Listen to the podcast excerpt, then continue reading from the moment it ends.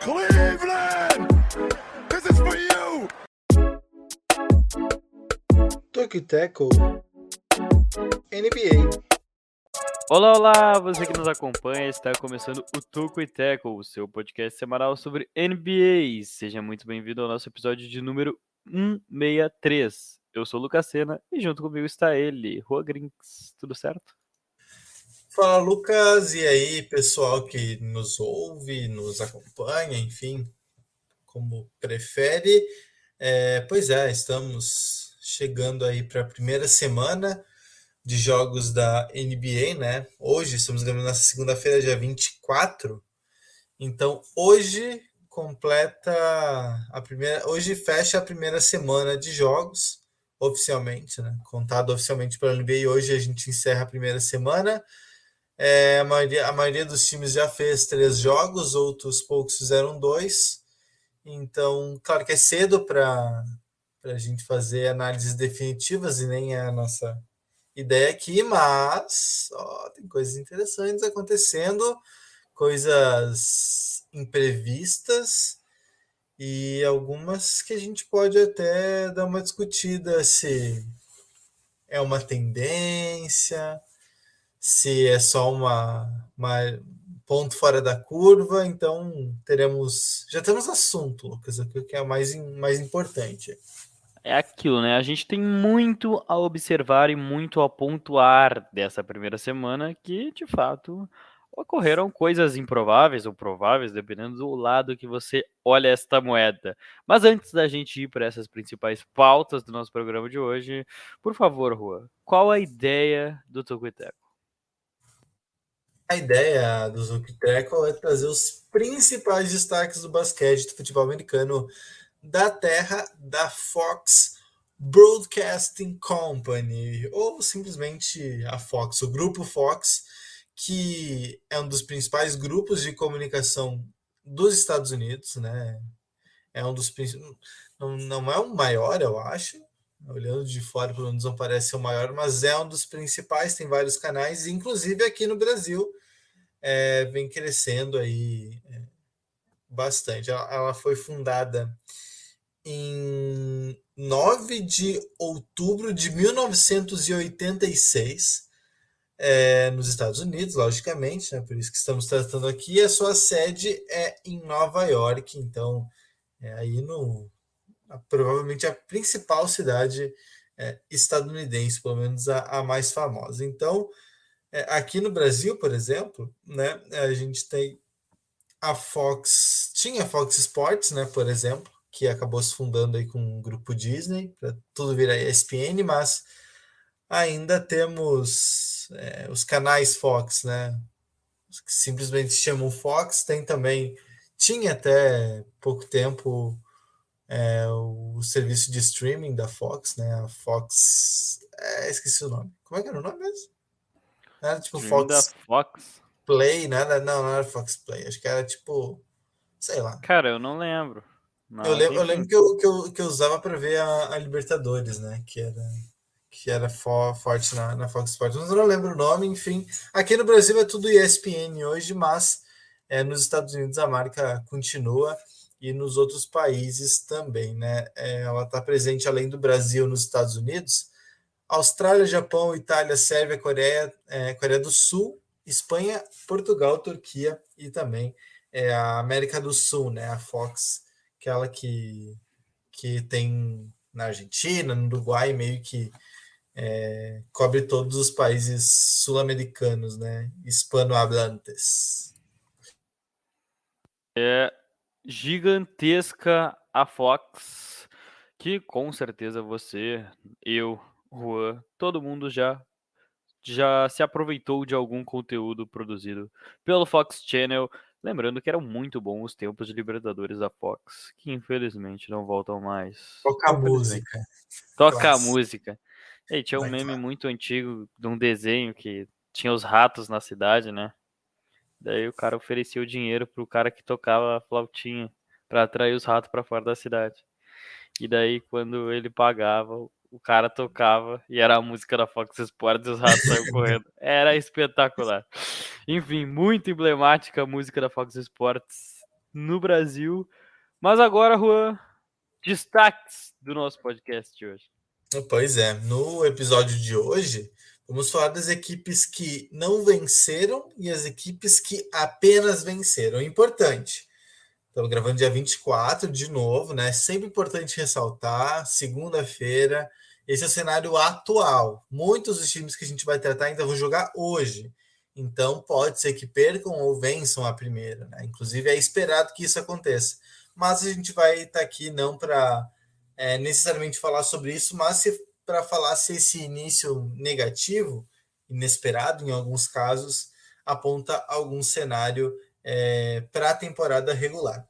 Vamos falar então dos invictos. Nesse momento são Celtics, Bucks, Utah Jazz e o Portland Trail Blazers. Olha, tem algumas surpresas. E os times que ainda não venceram: Rockets, Kings, Lakers, Thunder, Sixers e também o Orlando Magic. Como a gente falou, algumas das equipes com dois jogos, outras com três jogos, então varia bastante também a nossa análise por aqui.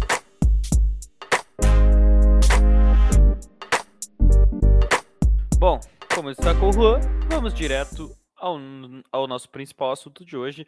Aqueles, as equipes que não perderam ainda, só tem vitórias no currículo até aqui na NBA. Começando pelo atual vice-campeão, o Boston Celtics. Juan, essas três primeiras vitórias nessa primeira semana de NBA pro Boston Celtics, é o que a gente esperava? Ou talvez é o que a gente esperava, mas com algo a mais? Como é que a gente pode destacar essa semana? É, é assim, sobre esse início de temporada do Celtics, eu acho que não, houvesse quem esperava que não fosse uma temporada vencedora do time, né? Acho que por mais que tudo tivesse ocorrido, estava dentro do planejado, né? Não sei se começar com três vitórias, até porque dois dos três jogos eram bem complicados, né? Jogo fora de casa e tudo mais. Mas é, tá jogando muito bem. Eu acho que não é uma surpresa, de novo, insisto, mas é um sinal muito positivo, porque era muito fácil que o time começasse de uma maneira lenta, meio até perdida, é, por ter tido a troca no comando, né? Saiu, para quem não, não lembra ou não sabe, o Celtics teve uma troca de, de comando técnico. Saiu o Emil Doca, né? Na verdade, não saiu, ele foi suspenso. Até segunda ordem tá apenas suspenso do Celtics, porque ele violou uma, uma regra interna do Celtics lá, enfim, que inclusive ainda estão tendo mais desdobramentos né, do que de fato aconteceu. E foi efetivado, digamos assim, ou foi na verdade ainda não foi efetivado, né? Mas foi escolhido para o seu lugar o John Mazula, que era tipo, não era nem o principal assistente técnico do, do Doca, porque esse era o Will Hard, que agora é o treinador do Jazz, que a gente vai falar do Jazz daqui a pouco também. Mas o John Mazula era tipo um, um assistente importante, mas não principal, né? E ele assumiu bem a equipe, a equipe está jogando bem, muito parecida com o ano passado, com um acréscimo muito importante do Malcolm Brogdon, que se ele não enche os olhos em estatísticas, ele entrega muito em quadra, né? em organização, em, em fazer as coisas certas, em acalmar os nervos em alguns momentos importantes. E eu acho que mais decisivo do que tudo, para ser um jogador para atuar junto com a segunda unidade do Celtics, né, Lucas? Com certeza, né? O Celtics encontrou no Brogdon um cara que consegue cuidar da bola em momentos decisivos, tomar decisões inteligentes. É um cara que, se tem algo a se dizer dele, é que ele é muito inteligente com a bola nas mãos, sabe entender o momento do jogo. Por exemplo, uh, a gente, infelizmente, vai ter que citar muito disso no programa de hoje, mas uh, você tem a posse de bola, tá vencendo por um ponto, uh, com menos de um minuto. Malcolm Brogdon cadencia o jogo, gasta aquele seu relógio e tenta fazer da melhor forma possível o seu time pontuar nesse lance.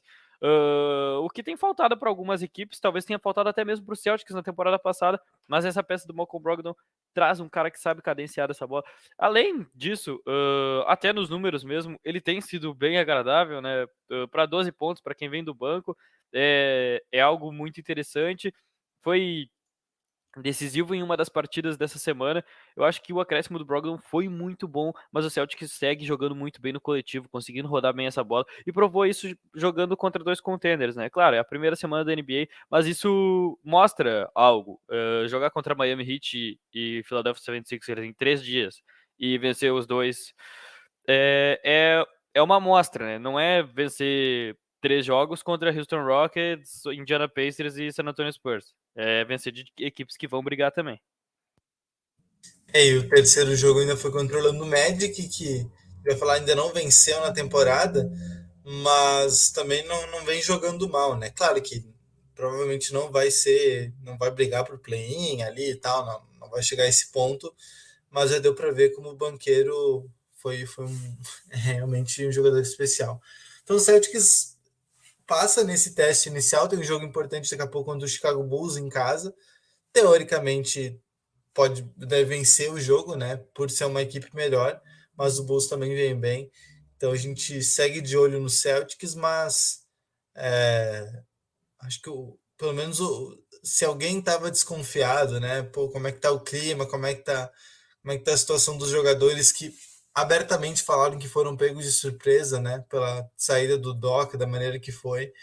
É, se, se tinha algum receio em relação a como tudo ia ser reerguido, né, como os jogadores iam reagir na prática, em quadra, acho que esse medo já ficou um pouco para trás, né? O Brown começou muito bem, o Tatum também começou muito bem, né, fazendo excelentes partidas. O Tatum teve jogo de 40 pontos, 40, 40 e poucos pontos, na verdade, contra o 40 40, 40 né? Contra o Orlando uhum. Magic.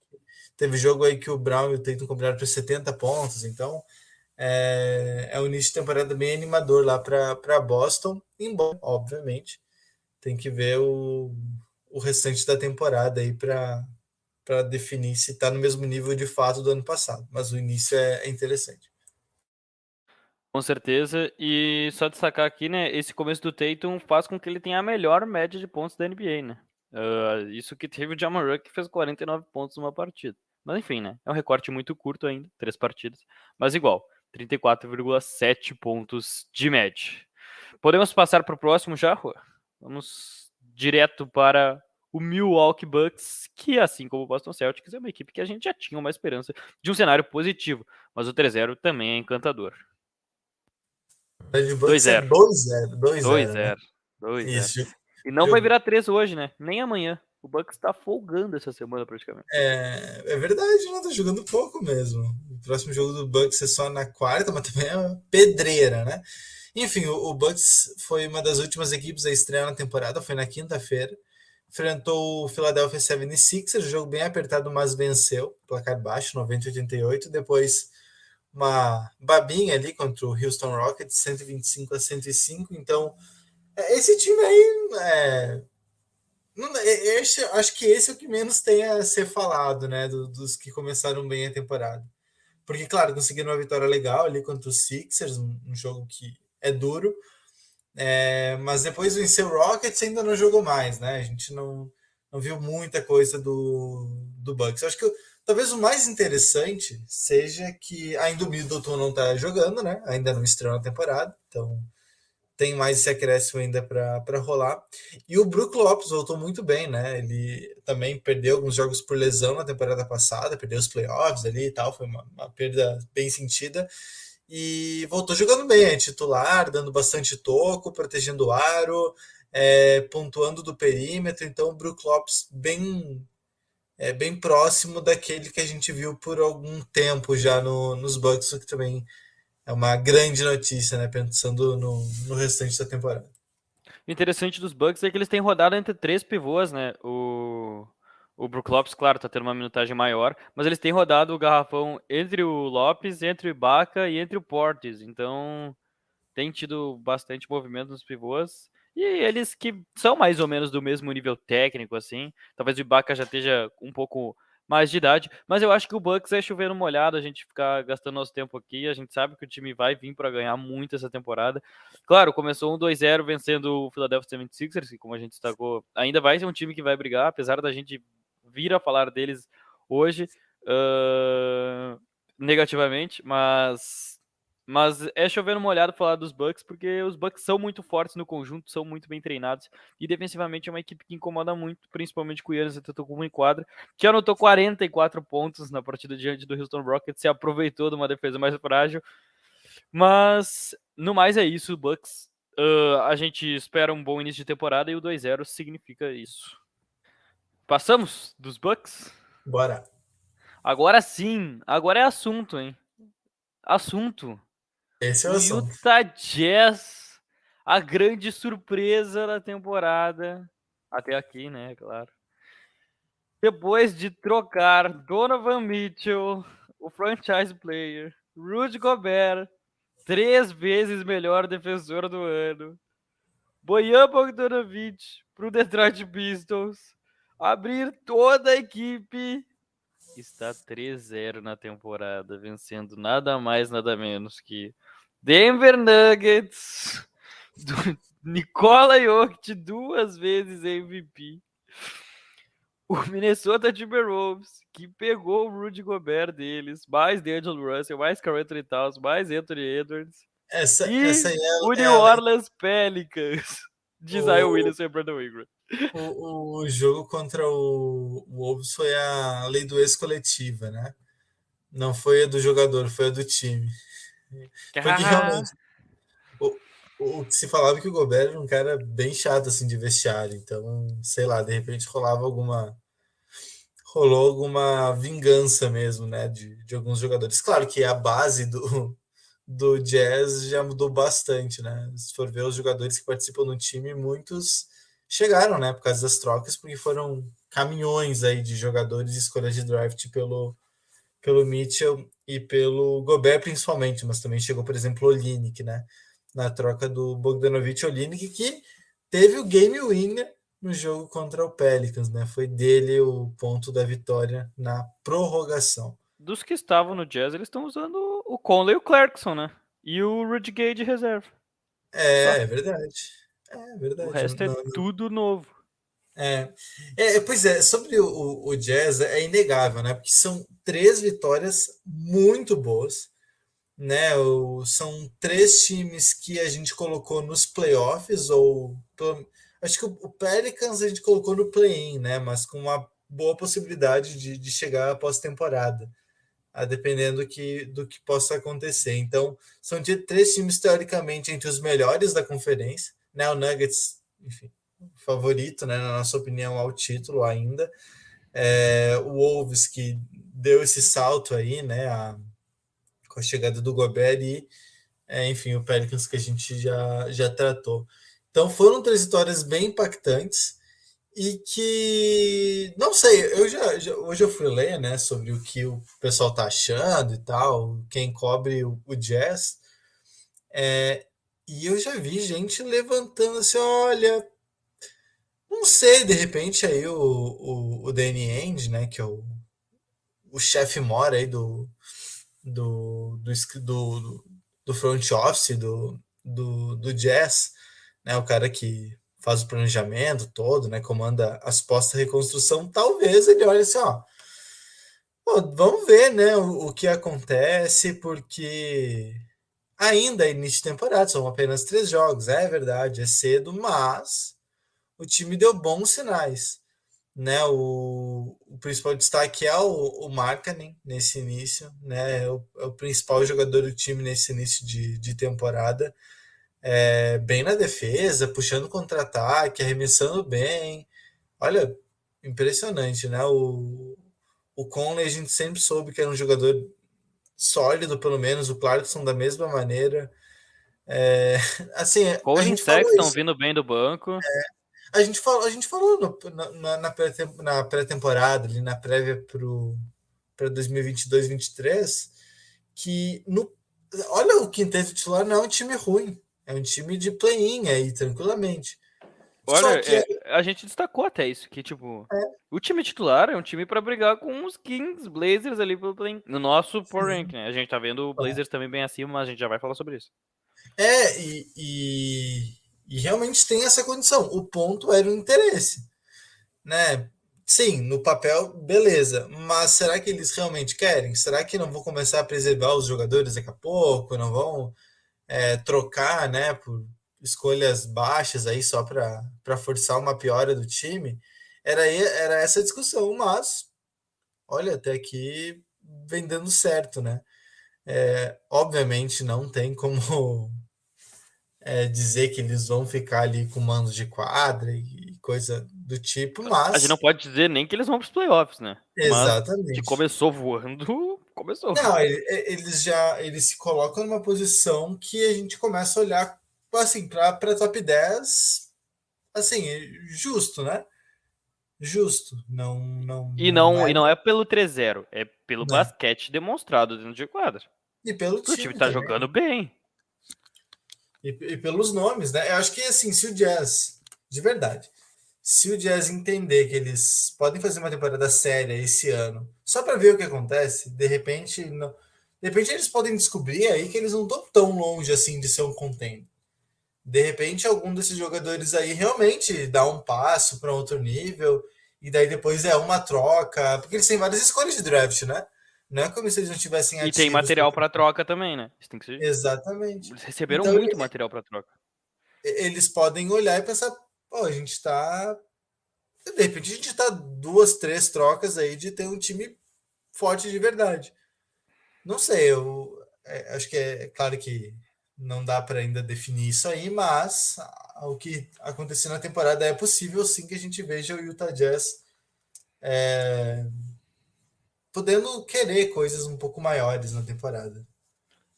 E tu não acha que essa gana de vencer pode passar por parte desses jogadores que foram descartados por estrelas? Porque é um ponto a se destacar. É. Tipo, é porque... a, a, gente viu um Colin Sexton, que era o, três anos atrás, era o futuro da franquia Cleveland Cavaliers. Uhum. A gente viu um Laurie Markkinen, que ano passado, atuando na posição 3, às vezes 4, com Mobley e Allen, jogou muito bem quando os Cavs estavam em terceiro na conferência, segundo. Então. E, e, e, no próprio Bulls também, né? Quando ele começou a carreira dele, ele era assim considerado é, o grande jogador da reconstrução do, do Chicago Bulls, né? E daí as lesões atrapalharam. É, Mas... A gente viu. Ah. Fala, fala. Pode falar. É, eu ia dizer que a gente viu coisa mais ou menos parecida com o Wizards a temporada passada que foi quando eles trocaram Westbrook por uma penca de jogadores do Lakers, né? Kuzma, Caldwell Pope, enfim, foi, foi, foi o, o Montrezl Harrell, uma gurizada, uma gurizada é, foi do, do Lakers para o Wizards e, assim, por um mês, eu acho, deu bem certo, né? Eu lembro que o, o Wizards era líder da conferência e depois acabou tendo briga interna, né? Os jogadores começaram a, a se odiar e tudo mais, aí desabou. Mas por um mês deu certo. E eu acho que esse modelo de time mais é, horizontal, ele é meio utópico na NBA, porque a gente vê ano após ano que no final das contas são as estrelas que resolvem. Mas volta e meia a gente tem algum caso de um time assim, montado desse jeito, que dá muito certo por um período e todo mundo olha e pensa: comigo pode ser assim, né? Comigo pode ser diferente, pode ser que a gente consiga ter um time competitivo nesses moldes. É difícil, é arriscado, inclusive, porque eles podem é, começar bem e daí depois é, ter vários problemas e não ter nem tempo de ter uma pique boa, né? Uma chance boa de escolha alta e daí não tem um time bom para brigar por coisas grandes, não tem um time ruim para ter uma escolha alta e fica naquele limbo que é pior posição possível na NBA, né? Time que não é bom para ganhar e nem ruim para perder muito. É tipo que o King está, né? Mais ou menos. O King está uns muitos, é, muitos anos. anos, é, muitos anos.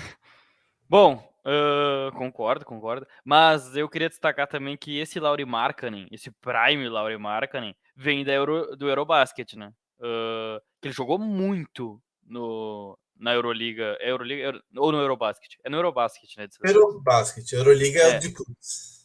É. Jogou muita bola o Larry Markkanen e tá se refletindo na NBA, ele já tava bem fisicamente desde, desde o final da temporada passada. O Utah Jazz começou muito bem e não são vitórias à toa, né? claro que a gente está destacando duas vitórias que foram na, na prorrogação, mas não muda o fato que foram grandes vitórias. De fato, contra o Denver Nuggets, uh, o Denver Nuggets teve um quarto atípico e não conseguiu voltar no jogo. Mas, claro, méritos do Utah Jazz, que incomodou o suficiente a boa equipe dos Nuggets uh, e venceu um quarto por 15 pontos de diferença, e dali para frente os Nuggets não, não voltaram no jogo, não voltaram no jogo, e mérito total do Utah Jazz. Claro, era uma partida onde os Nuggets estavam se readaptando, era o primeiro jogo competitivo do Murray e do Michael Porter Jr. depois de muito tempo, mas venceu uma boa equipe, duas vezes MVP, e depois veio a vencer duas prorrogações contra a Minnesota Timberwolves e New Orleans Pelicans. Então é uma equipe que acende o alerta, né? Acende o alerta da NBA, tipo, vamos ficar de olho nesses caras, porque eles realmente não estão jogando para perder. E a gente botou muito isso na cabeça de, das, das, equipes jogarem para perder, principalmente aquelas que não têm muita chance, porque tem um monstro vindo aí, a gente sabe disso, o Embanyama é um, talvez um talento geracional, mas olhando por outro lado, talvez esses caras tenham tido essa vontadezinha, vamos tentar ganhar. E eu acho que eles viram que dá, e daqui para frente eles vão seguir nessa pegada. Se começar a perder, que talvez fosse natural, ok, a gente já esperava isso, mas a gente tentou. É, e, e tem uma coisa né, importante que às vezes a gente não leva muito em consideração que jogador não, não quer perder. Jogador não quer perder. Jogador é, é, não, não, não, não tem como um, um general manager chegar e falar assim, ó, perca um jogo. Não tem como. Né? Na verdade, quem força as derrotas sempre não é nem o treinador. Porque o treinador não tem como chegar no, na preleção ali no vestiário e dizer, ah, então, galera, vamos deixar os caras ganhar. É, é o general manager mesmo, é o, o presidente lá, o dono da franquia. Que daí tem várias maneiras de perder, né? Pode trocar os jogadores por nada, né? Pode, enfim, pegar a escolha aí de baixo valor. É, pode inventar, não é bem a palavra de lesões, né? Enfim, pode é, descartar alguns jogadores por, por problemas aí meio estranhos, né? Que acontece. É, tem, razões e possibilidades tem, mas o jogador em si não vai perder por conta, ele vai perder porque é ruim, né? Porque o time é eventualmente ruim. Mas o jogador entrar em quadra para não vencer o jogo não faz o menor sentido. Até porque sabemos, né? Se o Jazz não der certo, se o time acabar não, não decolando, esses todos aí vão ser trocados, né? E vão para outro time ou vão ver ficar livres no mercado. E daí é o que eles fizeram na franquia que vai pesar. Né? Ah, jogou bem, não jogou bem, vai influenciar diretamente no próximo contrato, na sequência deles na liga. Então o jogador ele sempre vai tentar vencer os jogos, né? até pelo nível de competitividade que existe entre eles, né? Toda rivalidade, enfim que fica em torno do, do, dos atletas. Então tem esse detalhe aí, né?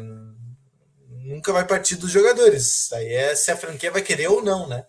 Vai querer, vai, vai usar os mecanismos que, que se tem para forçar algumas derrotas. O que nesse momento ainda não, não, não aconteceu, né? Não aconteceu. Tá jogando todo mundo aí é, saudável e tal, e jogando bem.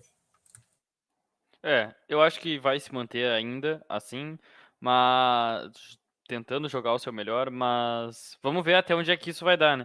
É, claro, após quando esse podcast estiver lançado, já vai ter jogado contra o Houston Rockets, que na teoria é um adversário mais fácil do que os que o Utah Jazz vem vencendo, mas a gente não pode cravar nada, né? Até porque tem San Antonio Spurs que ganha de Philadelphia 76ers, entre outros aí, entre outros exemplos, mas é, é o que eu falei as outras equipes já olham com sinal de alerta, porque os jogadores do Utah Jazz querem vencer. Na, talvez uh, até por eles terem sido trocados por grandes estrelas e estarem num time que eles basicamente estão compilados por causa disso lá, mas eles, como disse o Rui, eles sabem que eles vão ser trocados e eu acho que isso eleva muito o valor de mercado deles em começar essa temporada bem e ser visado por um clube que um clube, por uma franquia que venha a querer ganhar algo no num futuro próximo. Então acho que é interessante por parte deles querer vencer e querer jogar bem nesse início de temporada, e isso que o Utah está fazendo. Bom, passando para o último invicto e, no meu ver, também um pouco surpreendente, o Portland Trail Blazers venceu três dos seus três jogos nesse início de temporada e hoje vai jogar o seu quarto jogo, né? Talvez não esteja invicto no, quando sair esse podcast, mas até agora o Portland Trail Blazers venceu o Sacramento Kings, o Phoenix Suns na prorrogação e o Port e o Los Angeles Lakers com uma bolaça de três do Damian Lillard no Dame Time, faltando menos de 10 segundos. O que, que temos a dizer sobre a máquina Portland Trail Blazers? É, tá sendo tá sendo interessante ver porque é, na verdade o Blazers ele, ele tem uma razão simples, né, de ter vencido todos esses jogos aí, que se chama Damian Lillard, né? É, beleza, nossa, olha para o time reforçou, Jeremy Grant, é, realmente trouxeram jogadores interessantes, o próprio é, o Josh Hart que tinha chego é, um acréscimo ainda né, em relação às temporadas anteriores com o Lillard, né, o Shadon Sharp também a gente já elogiou aqui no podcast, então o time melhorou. Mas convenhamos, se não houvesse o Lillard nesses três jogos, eles provavelmente teriam vencido um, no máximo, se isso, né? Porque... Se tivesse vencido um, né? É, é, porque o jogo contra o Lakers, que foi o que eu assisti com mais atenção desses, desses três aí que, que eu mais acompanhei, era basicamente o Lillard decidindo sozinho no último quarto. Né, o, o, Lakers ele chega a ter uma vantagem boa ali na, no último período, né? Não, não, não lembro exatamente de quanto. E o Lillard começa a, a acertar bolas de três assim, meio desenfreadamente, né? Começa a acertar algumas, alguns lances decisivos. O Lakers, que a gente vai falar depois, tem seríssimos problemas é, de espaçamento, de, de conversão de arremessos de, de fora do perímetro. E o Blazers foi muito feliz nesse sentido, né? O Grant foi bem importante nessa partida, com a bola da vitória, né? Foi, foi dele o ponto é, da, da vitória, embora o, o Lillard meio que tenha feito todo o trabalho anterior, mas a da vitória foi, o, foi do, do Grant. É, mas mostra que o time tem força, assim, né? Acho que dá um sinal legal de que talvez essa temporada seja realmente diferente, sim. Não digo diferente de brigar por título, ainda não tem como dizer isso, mas de vamos lá, ficar nos playoffs, né? De repente montar um time bem honesto aí. Não parece ser o caso aquilo que a gente que a gente estava discutindo, Lucas, de se começar muito mal, de repente largar tudo e pensar em 2023, 2024 já, né? Pensar no draft, pensar na nos agentes livres. Não parece ser o caso. Não parece que vai ser, vai ter uma, uma implosão aí nas primeiras semanas, até porque já começou bem, né? Ganhando jogos importantes.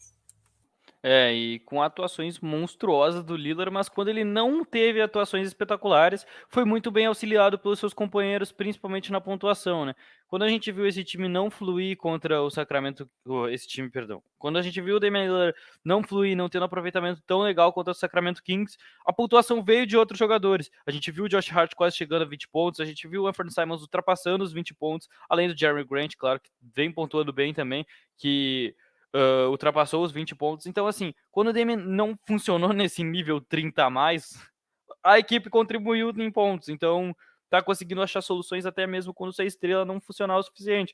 Quando contra os Lakers ele fez 41, fez, né? Sobrou, mas é, é aquilo, uh, tá conseguindo achar espaços para os seus companheiros jogarem e, e, isso tem sido suficiente para para esse time do Portland Trail Blazers vencer as partidas, né? Vale lembrar que contra o Phoenix Suns, uh, o, Raymond Lillard também fez uma partidaça, né? Foram dois jogos de 41 pontos seguidos, então fazia tempo que, que ele não entrava nas quadras, então mostra que ele ainda se mantém nesse alto nível após ter tido uma temporada em aproveitamento um pouco abaixo. O Portland Trail Blazers mostra um sinal de reação, uma equipe que ano passado não teve nem condições de, de brigar, né, nem pelo play-in, mas esse ano sim, esse ano mostra consistência nesse começo de temporada. Claro, são três jogos, é uma amostra muito curta, mas são três jogos contra uh, um Sacramento Kings que na nossa visão estaria no mesmo patamar que eles, mas a gente já viu uma boa diferença um Los Angeles Lakers que também estaria mais ou menos pelo mesmo patamar, mas a gente vê uma desorganização completa e venceu um Phoenix Suns, que é uma ótima equipe, que inclusive o único jogo que o Phoenix Suns perdeu até agora foi para esse Portland Trail Blazers na prorrogação. Então, é, é, de. É como eu disse do Utah Jazz. As equipes já ligam um alerta para o Portland Trail Blazers porque vem um perigo ao enfrentá-los. É isso, acho que dos times invictos é mais ou menos isso que a gente pode, pode colocar, né? Então tá, daqui a pouco a gente volta com os times que só perderam, mas agora a gente vai para um intervalinho para passar para vocês todos os produtos do Tocoiteco. Começando pelo nosso site, tocoiteco.com, lá onde você pode participar do nosso podcast. Não se esqueça também de seguir todas as redes sociais do Tocoiteco, no Twitter e no Instagram, é arroba Tocoiteco, no Facebook, facebook.com barra Tocoiteco, além de um dos nossos carros-chefes, claro, além do podcast, Uh, acompanhar a nossa newsletter, onde você pode assinar ela em tocoiteco.substack.com. É totalmente gratuita. Toda sexta-feira de manhã chega na sua caixa de e-mail sem falta com as principais notícias do mundo da NBA e da NFL. Além disso, o nosso podcast, caso você não esteja aqui ao vivo com a gente, pode ouvir ele na Aurelo, no Spotify, no Apple Podcast, no Stitcher e no Google Podcast, com aquele apelo nosso Aurelo que retribui financeiramente os criadores de conteúdo. Se você está aqui no YouTube com a gente, não se esqueça de deixar o seu like, se inscrever no canal e ativar as notificações. Bom, voltando do nosso intervalinho, agora vamos para aquelas equipes que não venceram ainda nessa temporada da NBA e tem surpresa nesse conjunto. Começando por quem não é tão surpresa, porque está visando o futuro, o Houston Rockets, que jogou três jogos até agora e perdeu todos. É, vamos, vamos por, por poupar tempo, vamos fazer, eu proponho uma, uma junção aí. Vamos juntar Rockets, uh, Thunder e Magic nesse bolo. Eu acho que o Magic merece um, um degrau para ele. Isso, eu, também Pode acho. Ser. Fechamos em Thunder e Rockets, então. Tá, vamos, vamos lá, então. O Thunder e Rockets é, perderam todos os seus jogos, né? O caso do, do Thunder, as derrotas foram para Wolves, Nuggets e, e Wolves. Né? Duas derrotas para Wolves, isso eu não tinha, não tinha me dado por conta. Eu olhei um jogo do Thunder, eu quero comentar um pouquinho do que eu vi. É, então fala aí, porque eu não, não, não, fiz isso aí com a minha vida. Cara, eu, eu senti um pouco do, do que tu ressaltou no Utah Jazz no Thunder, sabe? Dos jogadores não quererem perder. Eu olhei o jogo do Thunder contra o Denver Nuggets. Era o primeiro jogo em Denver uh, do Jamal Murray e do Michael Porter Jr., né? Então tinha todo um clima por parte do ginásio, dos jogadores. Eles estavam querendo, tipo, fazendo com que o Michael Porter Jr. e o Murray se sentissem à vontade em quadra e até fluiu bem, se não me engano, o Michael Porter acabou o jogo com 22 pontos e o Murray com 16. Então, é mais ou menos o que o Jokic precisa deles. é, façam aí 40 pontos por jogo para mim que, que eu resolvo o resto. E foi mais ou menos isso que aconteceu, mas eu senti muito que o, o Oklahoma City Thunder estava se negando a perder, sabe? Principalmente por parte do Shai, pegando a bola, tentando resolver a partida. O Josh Gidey também se doando até o último segundo. Tanto que os Nuggets tinham seis pontos de vantagem, faltando 20 segundos, e eles seguiram tentando, seguiram tentando, chegaram uh, a diminuir para dois, forçando bola de 13 lance livre, forçando bola de 13 lance livre. Diminuíram para dois e acabou que não conseguiram o empate e saíram derrotados. Mas uh, essa equipe do KC se negou a perder para o Denver Nuggets na, no retorno a Denver. Então, eu acho que é uma equipe que, claro, perdeu todos os seus jogos, mas pegou adversários mais difíceis, mais complicados, né? Além de que a gente acredita que venha para o tanque. Acho que até justamente por isso, né, dos dois primeiros jogos terem sido um pouco mais complicados, o terceiro já não tiveram o, Shai, né? Já, é.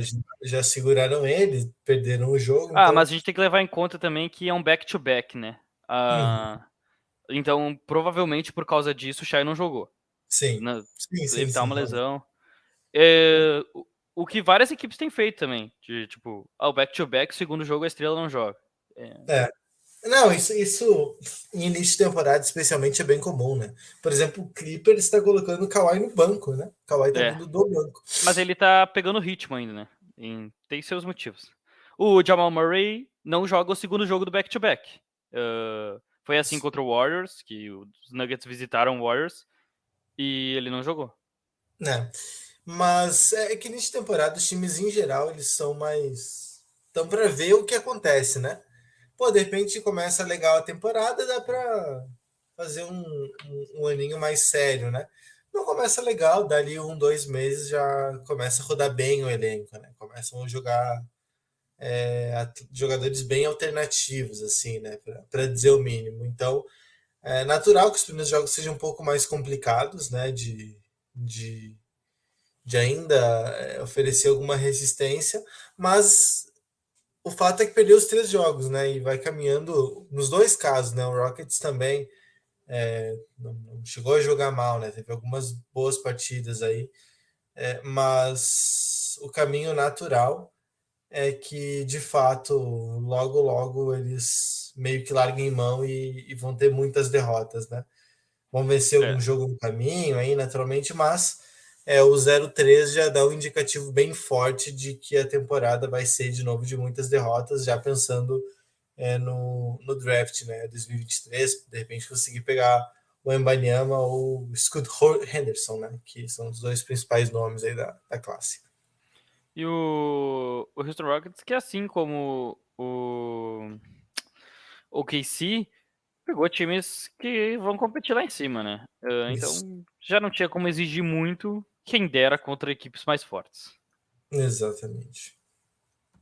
Bom, Passando de Rockets e Thunder, vamos por Lano Magic. Eu pedi um degrauzinho a mais, porque eu acho que o Paulo Banqueiro tá merecendo esse degrauzinho a mais. E o Orlando Magic de forma geral. Também 0-3, uh, o Magic que perdeu para o Boston Celtics, para o Atlanta Hawks e para o Detroit Pistons, mas que tem um bom começo de temporada da primeira pick do draft. É, ele teve o primeiro jogo, foram 27 pontos, né? Acho que a melhor estreia desde o LeBron, algo, algo nesse sentido. Então já, já começou jogando muito bem o, o banqueiro. Aí depois teve um jogo de 20 pontos contra o Hawks e um jogo de 23 pontos contra o Celtics. É, no caso do Celtics, contra uma grande defesa, né? E, e mesmo assim conseguiu passar dos 20 pontos. Então, é claro que a temporada do Magic deve ser de, de muitas derrotas também, mas ter o, o, o banqueiro jogando bem mostra que ele realmente vai ser uma peça bem importante aí para os próximos anos, né?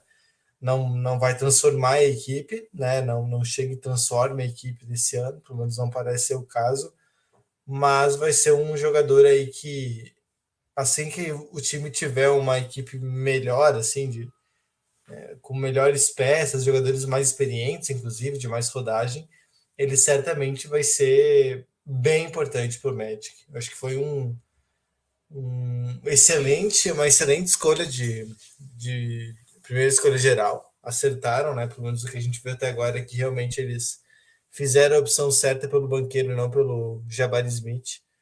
Então, é, é acho que tá, o pessoal tá bem feliz lá em Orlando, né? De ter realmente de realmente ver que escolheram o cara certo, né? Então o banqueiro, o banqueiro... parece mais pronto, né? Que o é. é, não, e o, o, o, banqueiro, como a gente falou, né? O Jabari Smith, ele não, pelo menos não parece ser aquele cara que controla o jogo, né? Ele é um bom defensor, um bom arremessador, né? Um grande, na verdade, um grande defensor e um grande arremessador, por isso foi terceiro escolha geral. Mas o banqueiro ele é mais dominante, assim, ele é mais o ataque por si só, de consertar o ataque, né? O que ele faz, ele arremessa de todos os lugares, né? Essa é verdade. Então foi, foi uma escolha bem, bem boa do Magic aí, pensando nas próximas temporadas. Bom, concordamos em tudo e agora vamos para alguém que está um degrauzinho acima dos Magics nesse problema, mas um degrauzinho abaixo dos outros, das, duas, das outras duas equipes. Sacramento Kings deu seu all-in na última temporada, largou da sua peça mais promissora para investir tudo em Domantas Sabonis e Darren Fox, que por incrível que pareça, estrearam muito bem na temporada, mas a equipe segue 0-3 Qual é a solução para os Kings, Juan? Foi o início de temporada também de jogos difíceis, né?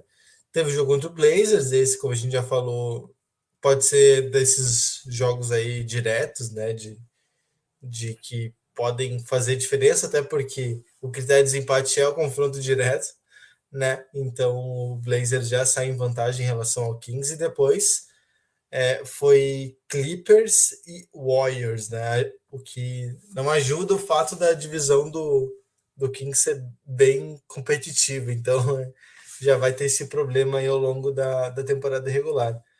Mas é frustrante, né? É frustrante. Pelo menos começa de uma maneira bem frustrante, porque o Kings sempre aquela história já não, agora vai ser diferente, agora a gente tem um time melhor, né? Se espera muito do Darren Fox nessa temporada, porque ele por muitos anos foi o melhor jogador do time, aí ele perdeu um pouco disso com o Halliburton, né? De até perdeu o protagonismo mesmo, né? De, de produzir menos e ele voltou a jogar muito bem depois da troca do, do Halliburton pelo, pelo Sabonis. Então, começa bem o Fox e mesmo assim eles não estão conseguindo vencer. Que mostra que o problema é mais profundo mesmo, né? Não sei, é difícil, não tá bem claro que não é uma troca aí que resolve tudo. Parece ser alguma coisa com, sei lá, com melhorar o, o time de fato, não, não, não uma peça ou outra. Talvez só seja bem insuficiente aí para querer coisas grandes. É, só para ter uma noção, a marca mais baixa em pontos do Fox essa temporada é de 26. Nas outras duas partidas ele ultrapassou os 33 pontos. Então, ele tá produzindo ofensivamente, né? Isso é inegável, mas me parece também uma defesa muito frágil dos Kings, como já foi ressaltado em outras temporadas, né? Não soube se defender contra o Trailblazers no último quarto do jogo da estreia, levou 130 pontos do Golden State Warriors, fez um jogo mais parelho com os Clippers, é verdade, mas no final do jogo não soube se segurar quanto ao Paul George, que conseguia acertar tudo que, eu tudo que ele queria. Então, falta algo defensivamente, no meu ver, porque ofensivamente os Kings estão produzindo bem.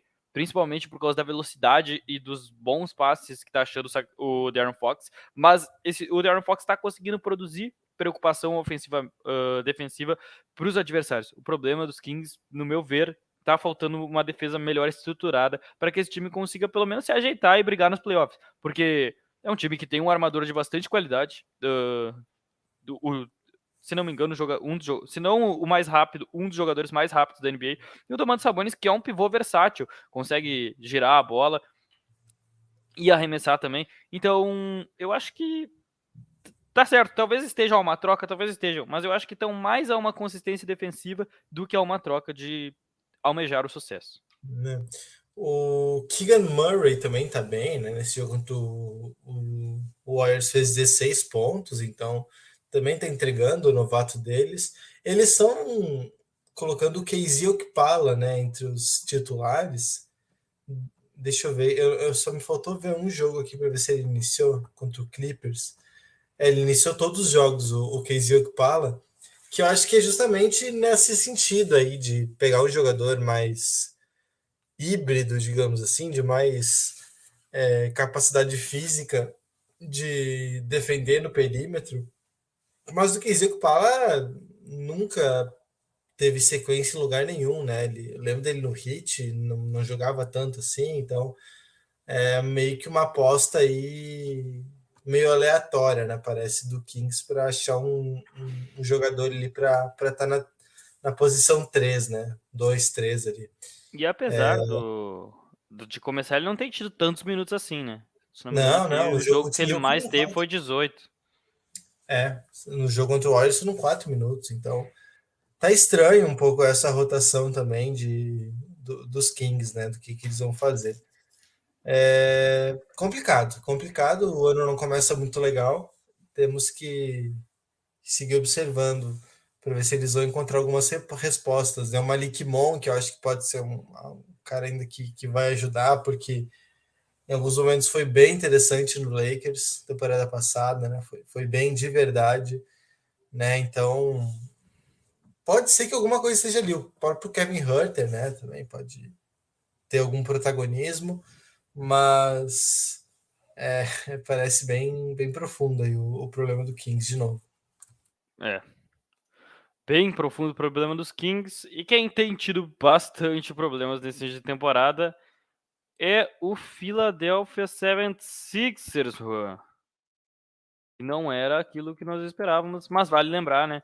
Uh, os Sixers não venceram ainda, mas agora, nesse momento, no momento da gravação do podcast, estão vencendo por um ponto o Indiana Pacers. No momento, 15 a 14 para os 76ers, mas os 76ers que perderam para Celtics, para Milwaukee Bucks e para o San Antonio Spurs. Preocupa, Rua?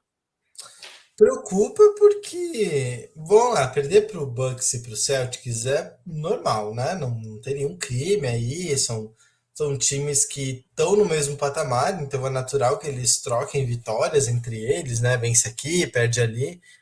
É, acho que a boa notícia, a principal boa notícia é, foi o Harden, né? Especialmente, especialmente no jogo contra o, o Celtics, em que ele foi muito parecido com o Harden que é, fez o que fez nos Rockets, né? É um dos principais jogadores da história da franquia, é, de, de acertar arremessos difíceis, de cavar muitas faltas.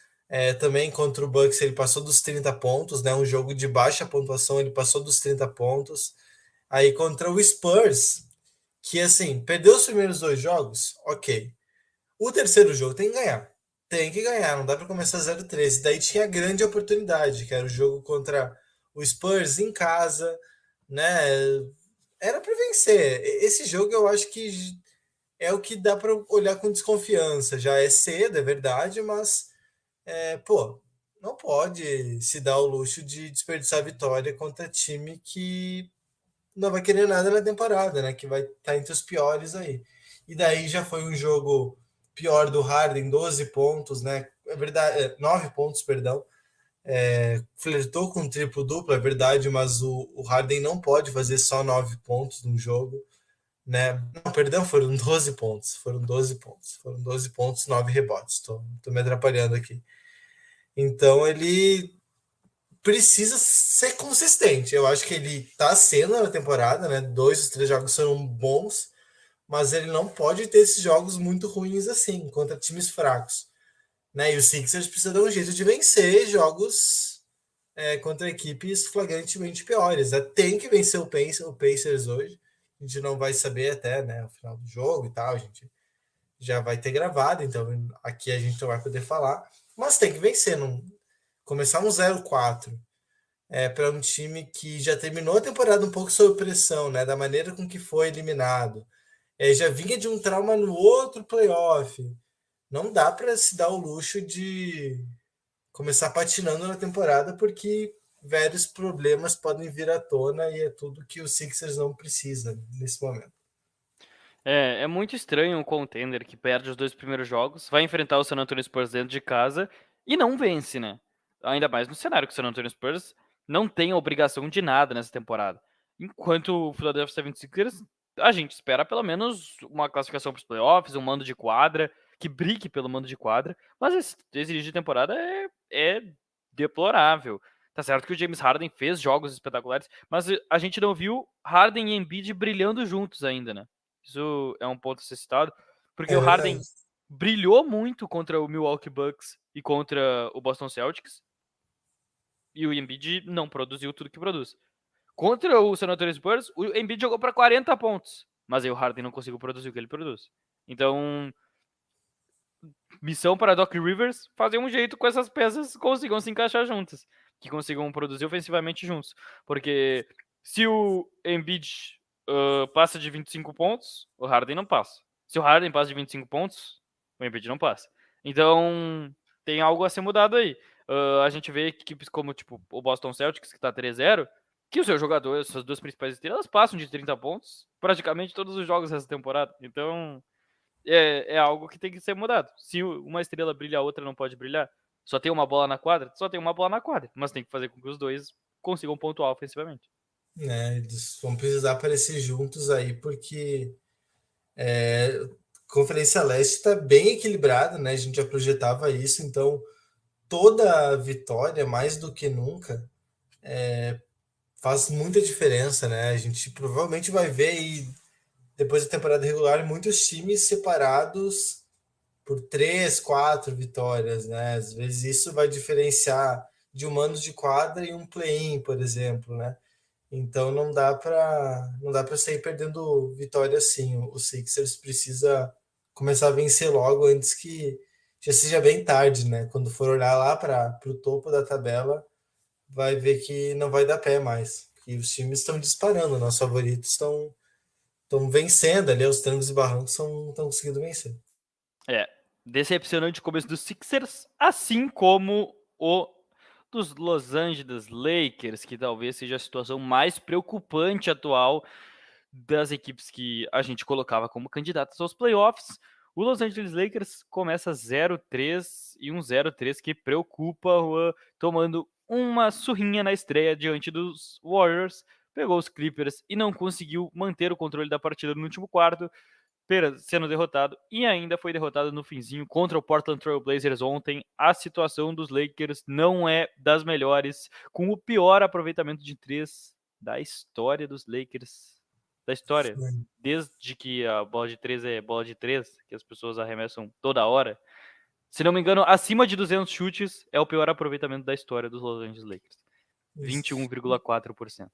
E o pior aproveitamento da história também da NBA, né? Nessa é, na, na, do perímetro. Então é um início de temporada muito ruim é, dos Lakers. É claro que perder para o Warriors e para o Clippers era esperado, né? São times que são melhores e tal, poderiam até vencer, né? Numa noite boa do LeBron, do Anthony Davis, mas não foi o que rolou, né? Até o LeBron vem jogando bem, passando de 30 pontos, né? Praticamente todos os jogos, mas é, isso não tem se convertido em vitórias. E o jogo que era para vencer era o jogo contra o Blazers, né? Que ok, tá, começou bem a temporada e tal, isso tudo é verdade, mas construiu uma vantagem no último quarto, teve a oportunidade de vencer o jogo e não o fez. E muito disso passa pelo aproveitamento e muito disso passa é, pelo ataque em geral, né? O ataque do Lakers está péssimo, assim, tá, tá, tá entre os, os, piores, assim, da, da história recente da, da NBA. É, o, com sérios problemas de espaçamento, porque se as bolas não caem, não tem por que a defesa abrir, né? Ela pode fechar o garrafão e pagar para ver os arremessos. O LeBron não é um grande arremessador, ele é um bom arremessador, mas é, ficar colocando ele do perímetro para arremessar é definitivamente a pior maneira de aproveitar o LeBron, né? Ficar fazendo ele forçar arremesso. O Anthony Davis, que no seu melhor momento da carreira, lá na, na bolha, era um arremessador bem consistente, né? Que abria, jogava na 4, né? Então precisava abrir a, precisava abrir a quadra e convertir os arremessos, né? Teve arremessos importantes em playoffs, como aquele contra o, o Denver Nuggets na, na final de conferência para vencer um jogo. É, o Westbrook definitivamente também não é um, um, grande arremessador, né? Isso é bem, bem claro. E tá faltando, né? Tá, tá faltando eles encontrar. Eles colocaram o Matt Ryan, que é um jogador que não foi nem draftado esse ano, para ver se. Porque ele arremessou minimamente bem na pré-temporada num jogo. Então, já está tendo minutos por isso, porque não tem ninguém para acertar arremesso. Né? O Kendrick Nunn, que poderia salvar essa colheita aí também, não, não começou bem a temporada, né? O, então é, é, bem complicado, assim, a defesa está bem, assim, a defesa faz seu papel legal, como era de se esperar, mas ofensivamente é sofrível o Lakers. Tá mutado. Muito obrigado. Uh, queria falar de duas coisas que viralizaram essa semana, que uma foi os torcedores uh, colocando que busca-se vaga de emprego nos Lakers para arremessadores de três, né? arremessadores do perímetro, que está faltando. E também o destaque para um vídeo do jogo de ontem, que, se não me engano, é Westbrook que abre a bola no corner para o Anthony Davis. E o Nurkic está a uma distância do Anthony Davis. E ele vê o Anthony Davis e vira de costas pronto para pegar o rebote, deixando o Anthony Davis sozinho. E o Anthony Davis arremessa na tabela. Então, eu acho que esse vídeo reflete um pouco do que tem sido os Lakers essa temporada. Uma boa defesa, um péssimo aproveitamento no ataque, não só nas bolas de três, mas em, em aproveitar suas posses de bola. Eu acho preocupante a situação dos Lakers, levando em conta que eles começam um 0-3 e daqui para frente, essa semana ainda, eles vão enfrentar duas vezes o Denver Nuggets, mais uma vez o Minnesota Timberwolves. Então, não serão jogos fáceis. Uh, 0-6, então? Não, não, sem cravar 0-6. Mas eu acho que é um mundo bem do possível a gente tá aqui semana que vem com um 5. E é. começa a ser preocupante. Não, e tu olha o calendário aqui, ó, ampliando, é Nuggets, é, Wolves, Nuggets, Pelicans, e enfim, são quatro jogos aí que pode perder. Aí tem o Jazz, não sabemos como será o Jazz daqui a cinco jogos, talvez tenha oito vitórias já, né? Vai saber. 8-0. É, mas é, o Utah Jazz depois, aí Cavs e depois o Jazz de novo. É complicado, é, é bem complicado esse início de temporada do, do, do, Lakers. Aí a gente olha, não tem nenhum jogo dado, né? Não enfrenta nenhum dos times aí que estão é, abertamente tancando na temporada até o momento. Então vai ser um início complicado. E também, você está falando de coisas que viralizaram, né? Teve entrevista do LeBron falando contra o Warriors, né? Foi, foi depois da estreia. Disse, olha, a gente encontrou bons arremessos, mas eu acho que a gente só encontrou bons arremessos porque as equipes querem que a gente arremesse. Então eles dão os arremessos, né? É, é aquilo, existe uma razão para te deixarem livre. Exatamente. Você, você não está ficando livre, os adversários estão deixando você livre, né? Era é. aquela do. Quem que é? O, Ludor. Era o Ludor. É o Ludort nos playoffs uhum. de 2020, coitado, o, o que o Rockets fez ele passar era absurdo. Era... Mas ele jogou bem. tem que ser... jogou bem, jogou bem. Mas é aquilo, né? Tá livre? Não tá livre. Estão deixando você livre, né? É, é diferente. É. O, o, o Anthony Davis está livre do, do perímetro? Tá livre. Porque... Mas eles estão deixando o Anthony Davis. É, exatamente. Então o Lakers vai precisar. Eu acho que logo eles vão se mexer, tá? Acho que logo eles vão. Vou ter que fazer alguma coisa. Negociar o Westbrook, sei lá. É, se fala de novo no, no Buddy Hill do Miles Turner, são dois jogadores que pisam em Los Angeles e automaticamente viram os principais arremessadores do time. Pisam, não precisa fazer nada, não precisa fazer nada. Eles viram automaticamente os melhores arremessadores do, do Lakers, então já ajuda. Só que tem uma questão que se chama preço, né? A cada jogo pior do Westbrook, o preço aumenta, né? O, cada vez mais ele fica insuficiente por si só, mais os times vão querer outros ativos juntos. Então o Lakers em breve vai ter que se movimentar aí para para achar alternativas, porque com o time que tá, é, vão ter dificuldades aí para chegar no play-in. É, uh, hoje também teve notícia do, do Chance, né, que os Lakers olham pro Josh Richardson do San Antonio Spurs e mais uma vez arremessador, né? Ah, o Josh Richardson é complicado, hein? Nossa! Pô, achar que o cara em 2022 o cara vai resolver alguma coisa não tem condição. É... Bom defensor, beleza, mas assim, arremessador é pá, Aí não. Não bota. Bom, a situação é tenebrosa para os Lakers. Tenebrosa. Uh... Também tem outra do Chance aqui para vocês. Uh... Chance revelou essa semana que os Lakers consideraram trocar o Russell Westbrook mais duas escolhas de primeira rodada por Turner e Hilton. Né? Isso é o que se fala, né? É o que, é o que, é o, é o que eles podem dar, né? É o que eles é. têm. Uh, tem a regra da NBA que não pode trocar duas escolhas seguidas, então o Lakers só tem essas duas escolhas possíveis para troca. E antes da gente finalizar o nosso podcast de hoje, destacar aqui dois jogadores de duas equipes que nós falamos hoje que foram eleitos os melhores jogadores das suas conferências nessa primeira semana de NBA. Do lado oeste, Damian Lillard foi eleito o jogador da semana, com 34 pontos de média, 5,3 rebotes e 4,3 assistências. E do lado leste, Jason Tatum com 34,7 pontos, 8,3 rebotes e 58,7% de field goal. Ou seja, jogadores da semana para aqueles que não perderam nenhuma partida nessa primeira semana. É, é isso aí, né? O, acho que até o, o Lillard tem um impacto mais, mais direto, né? Nos três, nas três vitórias do, do Blazers.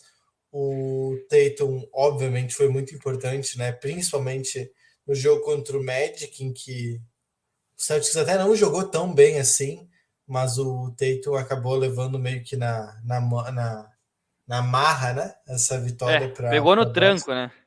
É. E, mas o Brown fez boas partidas já também, então o, o, o Celtics parece mais menos dependente nesse momento, né? De, do seu principal jogador. Já o Blazers se o Lillard tiver de novo uma lesão de um mês, dois meses, acho que, que o Anthony Simons não dá conta, né? Muito Com difícil certeza. ele dê conta. É, porque esse, os Blazers estão assim com o Lillard fazendo 35 por jogo e o Simons fazendo 20 por jogo, né? Aí se, o, se trocar o Lillard pelo Simons, o Simons fizer 30 por jogo, vamos aumentar a média dele um pouquinho. Quem é que vai fazer 20 pelo Simons? É. É difícil, é difícil. É. A situação é complicada. Os Blazers têm essa Lillard dependência, mas essa Lillard dependência tem dado conta do recado até aqui. Bom, dito isso, finalizamos por aqui o podcast de hoje, falando daquelas equipes que só venceram ou daquelas que só perderam até esta segunda-feira, 24 de outubro de 2022. O Toco e Teco vai ficando por aqui. Não se esqueça de nos seguir no Instagram e no Twitter, arroba no nosso Facebook, facebook.com.br Tocoiteco, te acompanhar o nosso site, tocoiteco.com, e assinar a nossa newsletter, tocoiteco.substack.com, toda sexta-feira com as principais notícias da NFL e da NBA na sua caixa de e-mails, é totalmente gratuito. Se inscreva na nossa newsletter. Ouça também o nosso podcast semanal sobre NFL, será gravado amanhã aqui e tem muita NFL, tá rolando, tá voando a NFL. Siga também os nossos perfis pessoais, eu em arroba 7 e você, Rogrins? Estou em arroba Grins. Muito obrigado a quem nos acompanhou até aqui. A gente volta na próxima semana com mais um episódio do Toco e NBA.